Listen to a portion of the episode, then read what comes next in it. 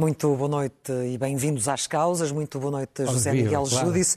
E há tanto para analisar. A atualidade tem sido muito rica por estes dias. Há semanas onde rebenta Feliz tudo. e infelizmente, claro. pelos motivos que conhecemos. Quais são os temas que quer destacar? Ora bem, eu tive de deixar de fora temas que queria tratar, por exemplo, a guerra da Ucrânia, as eleições municipais em Itália, o conflito entre a Europa, que já falámos em tempos, mas agora a Europa tomou a posição vai tomar entre a Europa e os Estados Unidos por causa das ajudas de Estado dos Estados Unidos.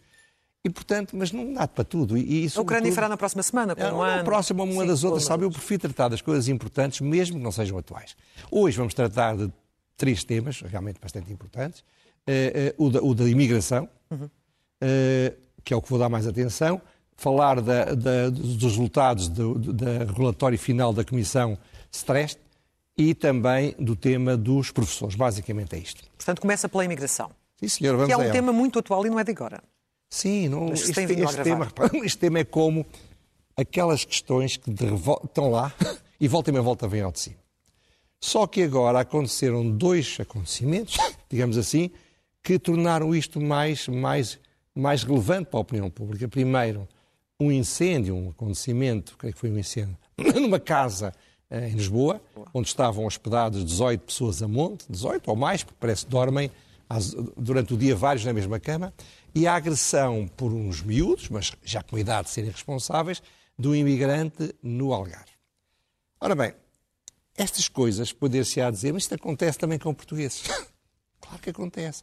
Mas o problema é que o acontecerem com imigrantes, se a consciência social não estiver alertada para a gravidade deste problema, porque é atingir os mais frágeis entre os frágeis. É muito complicado. Por isso, o Presidente da República teve a lucidez e teve a coragem, porque meter-se ao caminho 600 quilómetros, ir ao Algarve e voltar para pedir desculpa ao, ao, ao, ao, ao, ao jovem que foi agredido. Isso merece o seu elogio. Foi agredido. É um sentido de oportunidade nele, com certeza também, não se pode levar a mal, ele é político, mas foi um grande ato de humanismo. Ora bem, e eu acho que ele fez bem porque ele está a fazer pressão sobre a consciência social. Está a dizer, atenção, isto não pode acontecer. Uma coisa é bater num poderoso, digamos assim. Outra coisa é bater na pessoa mais frágil que há. Não pode ser. Ora bem, mas para enfrentar o problema da, da imigração, é conveniente que não haja hipocrisia, que não haja estereótipos e que não haja instrumentalização do tema a objetivos que são políticos, partidários. Eu não estou a dizer que não sejam legítimos, mas instrumentalizar os que mais sofrem também não é uma maneira de os tratar bem. Mas em termos gerais, o que é muito óbvio é que Portugal e outros países também, naturalmente o Ocidente, precisam de imigrantes e têm um desafio que é talvez o mais difícil, que é integrá-los corretamente. Repare, eu chamo isto o óbvio lulante, que é uma expressão cunhada por um grande escritor eh, brasileiro há bastante tempo. E realmente é do óbvio lante que se trata, porque as questões essenciais não há qualquer discussão, há um consenso em Portugal. Presidente da República hoje de manhã, o outro propósito, isto não há consenso. Às vezes há. Repare, toda a gente em Portugal considera que Portugal precisa de imigrantes. Sim. Mas antes disso, o mundo precisa de imigrantes. Repare, a dinâmica dos Estados Unidos é feita com a energia, com a vontade de trabalhar, com a ambição, com, a, com a, o sacrifício dos imigrantes ou dos filhos dos imigrantes. Grande parte dos, dos presidentes, os CEO das empresas maiores do mundo cotadas na Bolsa de Nova Iorque são imigrantes ou descendentes de imigrantes. Depois, Portugal precisa de imigrantes. Desde logo, já falámos disso muitas vezes, por causa da nossa demografia. É tão simples como isto. Se não tivermos imigrantes, não vamos poder pagar as reformas daqui a 20 ou 30 anos. Sim. Terceiro, a economia portuguesa precisa de imigrantes. E precisa porquê? Porque há certas tarefas que pague-se o que se pagar, os portugueses não aceitam tratar. E isso é só com imigrantes que consegue. Estou a falar da, da distribuição ao domicílio, de, dessas redes, como é que chama isso? Esses, essas, entrega de, entrega de comida. comida e coisas assim. Estou a falar da agricultura intensiva ou da agricultura em condições penosas. Estou a falar, por exemplo, da restauração de baixo preço, onde, obviamente, o que nós pagamos quando vamos comer esses restaurantes não dá para pagar ordenados elevados.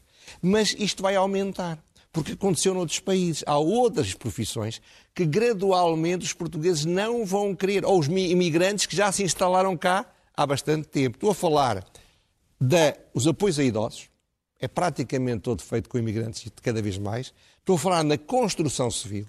Estou a falar também na própria atividade industrial pesada. Sim. Quarto, Portugal deve dar em contrapartida do que recebeu. É um dever moral. Nós, ao longo de décadas, mandámos ou foram para vários países à procura de um destino melhor e conseguindo quase sempre, graças a Deus, muitos e muitos portugueses. Mas o debate é em que condições é que isso deve acontecer? Ora bem, um, um, agora, isto, estamos todos de acordo. Agora, não estamos de acordo é nas soluções. E há claramente duas soluções que estão em cima da mesa, ambas radicais. Uma solução radical é aquela que é defendida por André Ventura. Ele, em julho do ano passado, anunciou uma lei, uma lei para a integração dos imigrantes, coisa positiva, como, como objetivo.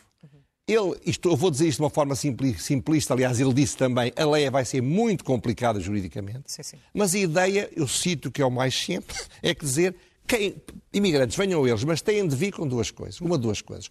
Ou com um contrato de trabalho, ou com uma promessa firme para assinar um contrato de trabalho. E, além disso, devem vir apenas para as áreas, para as indústrias, para as atividades que necessitam de mão de obra e não a têm. Ora bem, esta posição é uma posição pouco favorável à imigração. Já falamos disso. E acha que, de alguma forma, antes de avançar, acha que, de alguma forma, a posição de Luís Montenegro, que diz que não foi, que, que, houve aqui um equívoco na leitura das suas palavras, há aqui ou não uma aproximação do PSD ao Chega na solução que, bem, que Montenegro avançou? Eu quero acreditar que não, embora não tenho dúvidas que é equívoco. E nós vamos falar do problema dos moderados a seguir. Em todo caso, a posição oposta, também radical, é basicamente o seguinte: não, é preciso deixar vir os imigrantes. Mas atenção, eles devem ter remuneração digna, basicamente equivalente a que pagariam aos portugueses se eles estivessem disponíveis para trabalhar, devem ter habitação digna e o Estado deve fazer, deve, através do PRR, deve criar habitação para esses imigrantes. Ora bem, o mal está sempre nos detalhes. É evidente que se nós conseguíssemos ter muitos imigrantes com uma excelente qualidade de vida, com boa remuneração, com vontade de trabalhar e, e, e colocados nas indústrias, nas atividades que precisam de mão de obra, que têm contratos de trabalho, era o melhor de dois mundos, era ótimo. Mas o problema é que isso não existe. E não existe, e toda a gente sabe que não existe, nem nos países mais ricos do mundo, nem nos países mais organizados do mundo, nem nos países que são o destino final dos imigrantes, porque um dos nossos problemas é que muita da imigração clandestina chega aqui e está aqui apenas a ganhar algum tempo para dar o salto e para a Alemanha, para a Suécia, para a Noruega, para, para sítios onde eles bem ou mal acham que vão viver melhor. Portanto, estas posições mais radicais só podem vir com contrato. Ou têm de vir todos, e há que criar condições, só servem para duas coisas. Servem para fazer política, e servem para que tudo o que seja feito pelos moderados será sempre considerado ou de mais ou de menos. menos. E isso é que é o problema, e entramos agora na resposta. Mas costuma dizer-se no meio está a vir tudo, mas depois acaba é por, muito difícil, ser mais complicado. Repare, o problema dos moderados. O problema dos moderados é que os moderados estão sem discurso. Os, os, moderados, os moderados têm dificuldade em encontrar uma solução que não pareça um radicalismo à esquerda, que obviamente tira o terreno debaixo dos pés ao seu eleitorado, que não quer isso, ou que pareça muito próximo do radicalismo da direita, porque isso não é aceitável pelas sociedades, pelas classes médias, basicamente, pelos meios urbanos, por pessoas mais sofisticadas, que também são eleitorado e, que, e muito importante, esses partidos moderados. Agora, há que fazer alguma coisa, mas para isso é preciso trabalhar. Porque é que está a acontecer agora? Os, os de fronteiras demora anos a legalizar os, os, os, os imigrantes que podem ser legalizados. E então há uma tolerância absoluta para a imigração clandestina ou praticamente clandestina e para o abuso brutal desses mesmos imigrantes que, em algumas situações, vivem a situação que pode ser comparável à escravatura. Ora bem, quanto mais complicado for a legalização, mais provável que a clandestinidade se, se, se mantenha, porque eles são necessários e eles querem vir.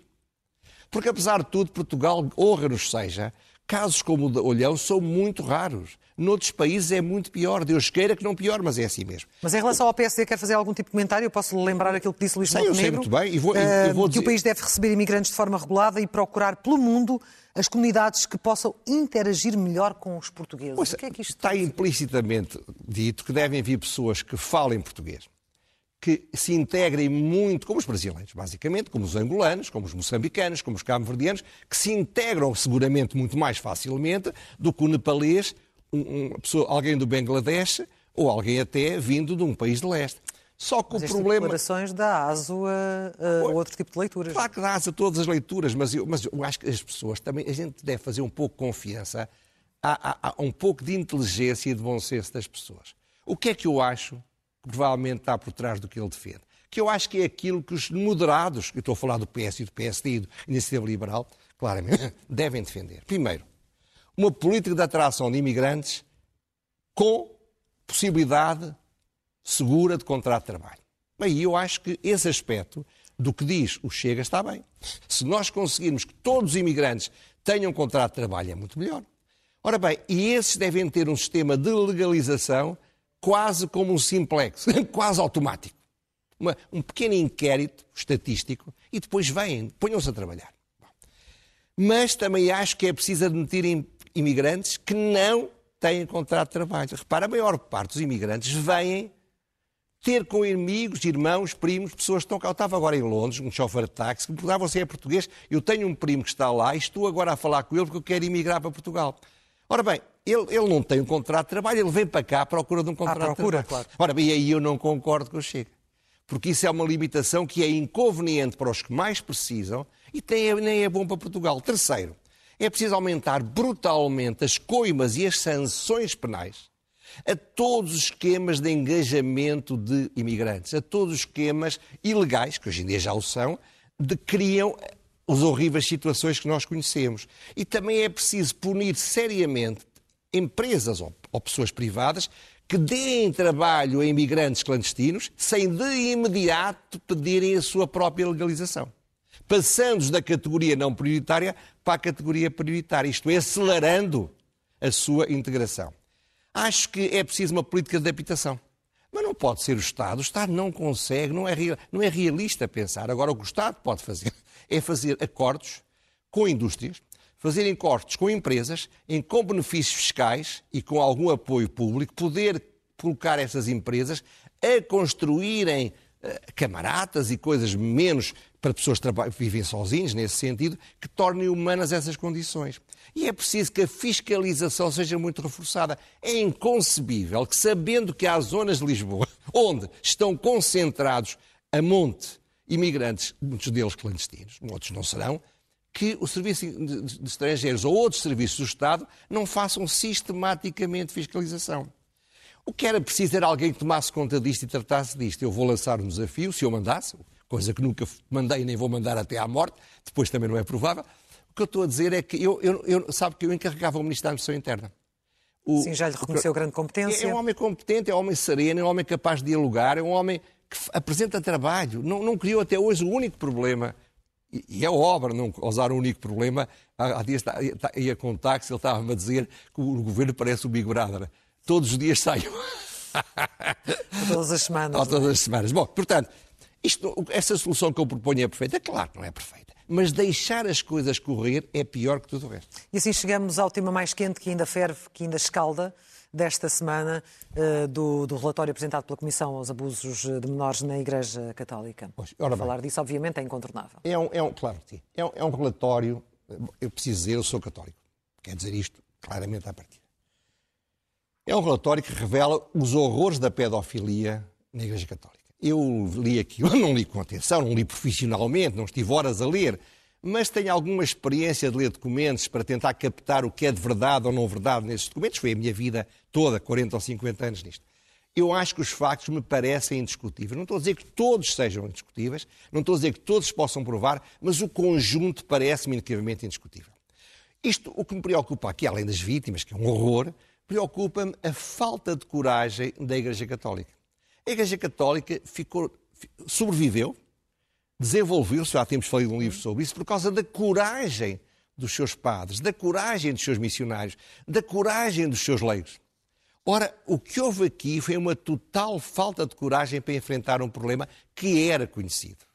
A, a, consequência disto é que a Igreja ficou com um fardo no seu seio que não merece. Atenção, a Igreja não é perfeita. Em parte é, é, é uma entidade humana. Mas tem sido, ao longo da história, em regra, admirável. Não merecia que no seu seio isto tivesse acontecido. Mas aconteceu. E, portanto, isto é um peso, é um fardo, é um, é um ónus que vai durar muito tempo a resolver-se e que exige a catar-se, que está a ser feita, exige as desculpas, exige as emendas, exige as reformas. Repara, a Igreja passou por vezes... Não basta pedir perdão às Não, vítimas. A Igreja já passou por períodos horríveis. O Papa Borges e todos aqueles papas que apoiavam as artes, mas também apoiavam muita coisa que não podiam apoiar. A Igreja Houve papas a cometerem crimes, houve erros, houve pecados gravíssimos de, de, do, do, clero, de, de leigos, de, todos nós somos pecadores, no fundo. Agora, a Igreja, quando tinha, quando ia parecer que ia bater no fundo, fazia reformas. E eu digo que as reformas são essenciais. Claro que é preciso ajudar as vítimas, que é a primeira coisa. Claro que tem de haver arrependimento sincero. Claro que tem de haver mais transparência. Claro que tem de mudar as mentalidades. Claro que os protocolos para as denúncias devem ser cada vez mais afinados. Claro que isto tudo vai ajudar o processo catártico, que é de fazer, mas é preciso fazer mais do que isso. E uma das coisas para mim é que a Igreja não tem sido capaz de perceber que a pulsão sexual não, por, não para a entrada nas, nos seminários, não para a entrada na, na, na sacristia. Os, há padres ótimos que têm pulsões sexuais e a Igreja não permite, não tolera, não aceita qualquer pulsão sexual. O que estamos a falar é de pedofilia. Não, não, exatamente era isso que eu lhe. É que há uma é, grande diferença claro entre ter pulsão sim. sexual e abusar de crianças. Mas, é? claro que sim. Mas, Estaremos mais no domínio da, da, mas, mas dos desvios comportamentais, por exemplo, o casamento não resolve. Não, não resolve nada, não, mas eu, eu já falava isso uma vez, Se você limitar muito a seleção de padres com base num critério que só podem ir para padres aqueles que ou porque não têm impulsão sexual ou porque fazem o sacrifício de, de não a exercer, é provável que a seleção seja menos adequada e é provável que não haja tantos padres com uma vida normal sexual. Eu não estou a dizer que só seja normal havendo sexo, não. não. Mas estou a dizer que isso é uma pulsão que Deus criou para quem acredita em Deus. Para que, só assim é que a humanidade se pode manter. Essa é uma reforma para mim indispensável. É preciso meter na igreja pessoas que têm vidas sexuais normais, têm, são casados, têm filhos, padres. É preciso, é preciso abrir a igreja às mulheres. As mulheres são muito menos, pelo menos culturalmente, são menos, muito menos propícias a que com elas ocorra a pedofilia. Não quer dizer que não aconteça mas há menos. A Igreja devia agora encetar um conjunto enorme de reformas. Deus queira que consiga. Um pouco à imagem do que aconteceu com a própria Igreja Anglicana, por exemplo. E o que aconteceu depois da fase dos sais Papas Borges e do Renascimento, com a Contra-Reforma. Ora bem, outro dos temas ainda a marcar a atualidade é a luta dos professores. Ficou surpreendido com a dimensão da manifestação do último Fiquei. sábado? Fiquei neste sentido. Acredito, não fui lá ver, não sei, mas acredito, quando me dizem não é desmentido, que foi a maior manifestação de professores de sempre. Poderá haver empregados, funcionários dos liceus, das escolas secundárias, mas a esmagadora maioria claramente eram professores, tenho a certeza. Ora bem, por causa disto, o governo vai ter de fazer cedências. E fazer cedências, depois de ter sete anos a governar, demonstra incompetência e fragilidade.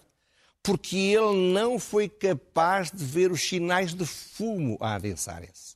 Deveria ter intervindo. Repara, o governo vai agora ceder em coisas que há dois anos, ou três anos, acho que foi há dois, dois, três anos, o, o, o António Costa ameaçou criar uma crise política demitindo-se porque se criou uma coligação das oposições de direita e da geringonça de esquerda para fazer um conjunto de mudanças que o governo não queria. Não. Então aquilo que há dois, três anos justificava que ele se demitisse, agora em maioria absoluta justifica que ele ceda. É preciso ceder, porque senão não há paz. E está a dar cabo do ensino também. Ora bem, os políticos competentes, quando cedem, fazem sempre de uma ou duas maneiras. Ou mudam o, responsável, é sacrificado, ou mudam o mesmo de política. A política, sim. Portanto, pelo menos têm de mudar o ministro. Têm de entregar às esferas o ministro da Educação. E depois é melhor que mudem a política. Aproveitem a, a, a boa vontade que o novo ministro tiver para fazer alguns passos significativos na direção dos, dos, dos professores. E, e que diria, passos podem ser esses? Eu diria que há cinco coisas, ou seja, enfim, cinco coisas que são importantes. Em primeiro lugar, é manifestamente necessário, embora a seguir vamos surpreender um pouco com uma comparação, mas é fundamental aumentar as remunerações. Até porque nós temos impostos, o IRS é brutal sobre estas pessoas. Porque o IRS acaba por matar a classe média. As pessoas são classe média. Segundo, é preciso aumentar o rigor das avaliações e ligá-las ao desempenho que os alunos têm, não aos mestrados, aos doutoramentos, às formações. O professor é bom se fizer bons estudantes. Terceiro, é preciso acelerar as carreiras muito, mas daqueles que sejam os melhores classificados. Porque só assim é que podemos levar a que novos jovens entrem, no, entrem na carreira sabendo eu sou bom, eu vou trabalhar, eu estou preparado, eu vou, vou andar muito mais depressa, não vou esperar 30 anos para chegar lá. Quarto, é preciso reduzir fortemente a burocracia. É absurdo que a burocracia seja feita por professores, quando poderia ser, como em qualquer organização, feita por funcionários mais preparados para a burocracia, mais eficazes nisso e que não custam tanto. Quinto, é preciso reforçar a autoridade dos professores na sala de aula. É preciso punir os estudantes que falham ao respeito com os professores. É preciso punir os pais e os avós que vão ofender os professores tantas vezes se o professor dá uma nota que os pais acham que o seu menino não merece. E se quiserem inspiração, inspirem-se na Finlândia. Eu fui fazer uma pequena pesquisa, sabia alguma coisa sobre a Finlândia e fui fazer uma pequena pesquisa e descobri coisas que me surpreenderam fortemente. Primeiro, o salário médio de todas as pessoas na Finlândia é mais do dobro do salário médio em Portugal. O que não me admira. Portugal é um país muito mais pobre.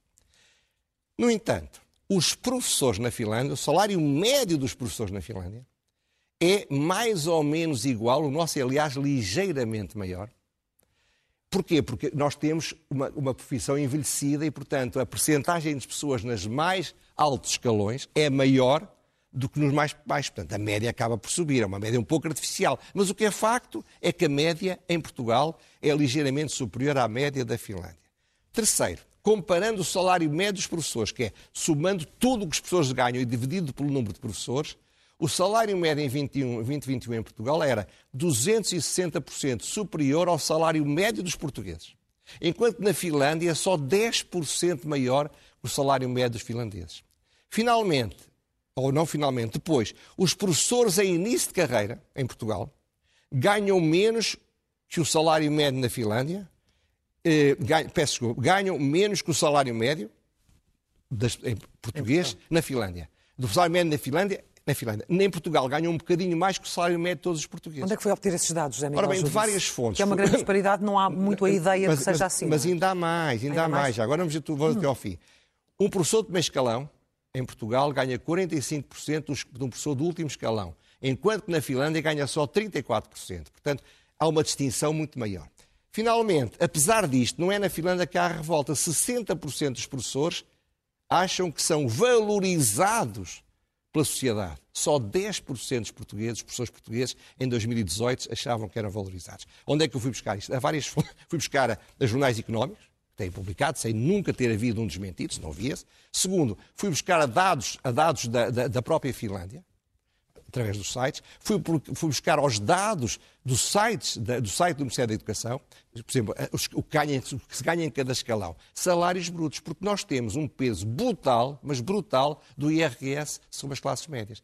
Se falar em salários líquidos, é evidente que as coisas podem ser diferentes. Agora, porquê é que eu digo isto? Porque às vezes, como os terremotos, os terremotos acontecem, abre, abre o terreno na Turquia, mas a origem do terremoto pode estar a centenas ou milhares de quilómetros, vezes o que se passou aqui em 1755.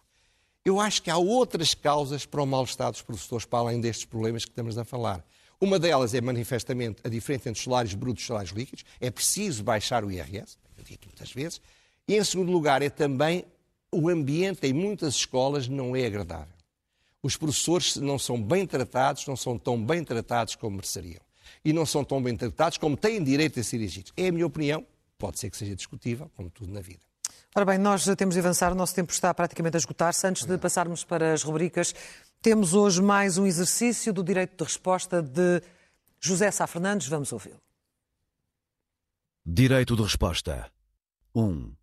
A quando da leitura do meu direito de resposta sobre declarações do Dr. Júdice que me atingiam, o Dr. Júdice permitiu-se fazer novos comentários que extravasam aquilo que, nesse contexto, a lei lhe permitia, o que me obriga a novos esclarecimentos. 2. O Dr. Júdice justifica as palavras desprimorosas que me dirigiu com a circunstância de, em 2007, há 15 anos, eu ter posto em causa o projeto pelo qual ele assumiria responsabilidades na requalificação da Frente Ribeirinha de Lisboa. É verdade que o fiz, porque, pertencendo o Dr. Júdice a um grande escritório de advogados com representação de interesses imobiliários, não parecia ser a pessoa indicada para o lugar. Continuo a achar que tinha razão e tenho orgulho na forma como contribuí para a recuperação dessa zona de Lisboa. Sem ofensa para o Dr. Judice. 3. Sobre a providência cautelar relativa à obra do túnel do Marquês, o Dr. Júdice continua a insinuar que eu sou responsável por um prejuízo de milhões de euros por ter feito suspender a obra, o que não faria de mim uma pessoa fiável para analisar o trabalho dos outros. É um juízo injusto e infundado. Não fui eu que parei a obra, foram os tribunais. A obra esteve suspensa durante o tempo em que os tribunais assim o decidiram. Propus a providência porque entendi faltarem estudos de avaliação de impacto ambiental que vieram, numa boa parte, a ser efetuados, permitindo corrigir e melhorar o projeto. Fiz poupar outros custos e, globalmente, não prejudiquei a obra. 4. Finalmente, o Dr. Judice sustenta que eu teria sido o coordenador-geral da JMJ, entretanto promovido para coordenador parcial da obra do governo. O Dr. Judice está equivocado. Eu sempre fui, e só, o coordenador do projeto do governo no qual se insere a requalificação ambiental e ecológica da zona do Trancão, em Loures. Continuo a sê-lo, com a única diferença de que, a partir de outubro passado, as minhas responsabilidades diretas aumentaram. Assinado José Sá Fernandes. Bom. E agora sim? Não vou dizer rigorosamente não, nada, é senão isto nunca mais acaba. Tem, e lá em casa eu peço desculpa, porque isto, é, isto não, é, não, não, vale a pena, perdemos mais tempo com isto. Já aqui um ponto final. Vamos, vamos, vamos às rubricas, começando pelo elogio.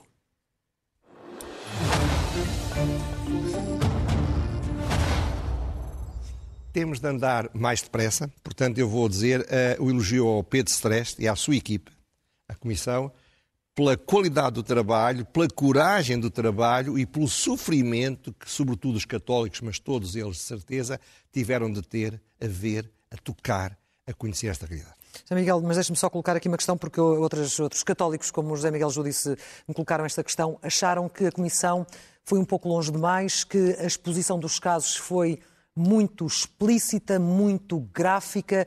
No seu entender, era necessário ir tão longe? Vamos ver. Eu acho que o que foi gráfico foi o que aconteceu. Claro. O que foi gráfico não foi provocar um choque, é um choque brutal. É um choque, um choque horrível. Mas quem denuncia os podres não pode ser acusado dos mesmos podres. Isso não, não acompanho essas pessoas. Compreendo o sofrimento, atenção. Acho que é muito doloroso eu sou um pobre e mau católico, há pessoas muito melhores que eu e que sofreram com isto muito. Mas eu diria que provavelmente não havia outra solução. Segue-se ler é o melhor remédio.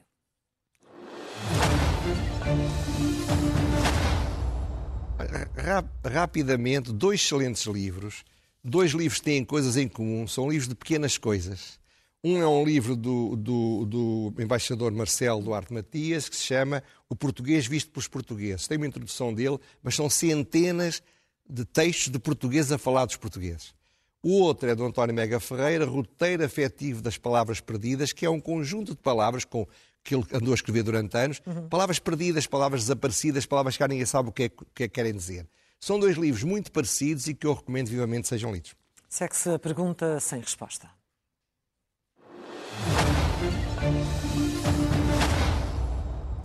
Ora bem, eu na, no, no, no, no Expresso, o guião é publicado e está mais desenvolvido. O problema basicamente é o seguinte: parece que há 20 anos que conservadores dos registros no Ministério da Justiça estão a protestar e a tentar resolver um problema de ganharem menos do que oficiais menos qualificados por causa dos emolumentos que eles recebiam e que foram mantidos.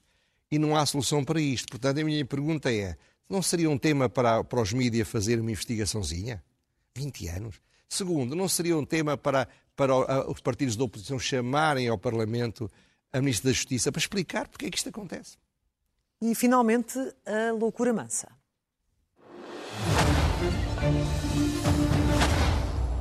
Ora bem, Catarina Montijo demitiu-se, ou anunciou que não se ia candidatar, e basicamente eh, ela, em 90, quando o Bloco de Esquerda começou em 99, tinha 2,46% do voto e dois deputados. E passado 24 anos, aquilo que a Catarina Martins entrega é 4,4% e 5 deputados. Já foi lá acima e vê cá para baixo. Hum. Isto é, foram 24 anos, por assim dizer, perdidos. Eu acho que eh, a saída dela era inevitável, era inevitável há um ano, pelo menos. A substituição para Mariana Mortágua não me parece uma grande ideia, porque ela vai insistir na linha do radicalismo, do populismo, da demagogia, que a caracteriza, e além disso é menos, entre aspas, é menos gostável. É uma pessoa mais, mais ácida, mais amarga. A Catarina Martins era uma grande comunicadora e era uma pessoa com, com um estilo menos agressivo do que o seu próprio partido. Mas sim, são opções deles. Agora, a loucura não é lutar por aquilo em que acredita. A loucura é que ela saia a dizer quando o STOP está como está a mandar nos professores, nas, nas reivindicações, quando o, o, movimento da alternativa socialista está -se impor e são os seus rivais, dizer que, que agora o, P, o Bloco de Esquerda tem um amplo reconhecimento popular. Isso parece uma verdadeira loucura. Sr. Miguel, voltamos a encontrar-nos. Para a semana, se Na próxima terça-feira. Muito obrigada, muito boa noite. Boa noite para si também. Foram as causas. Até à próxima terça-feira.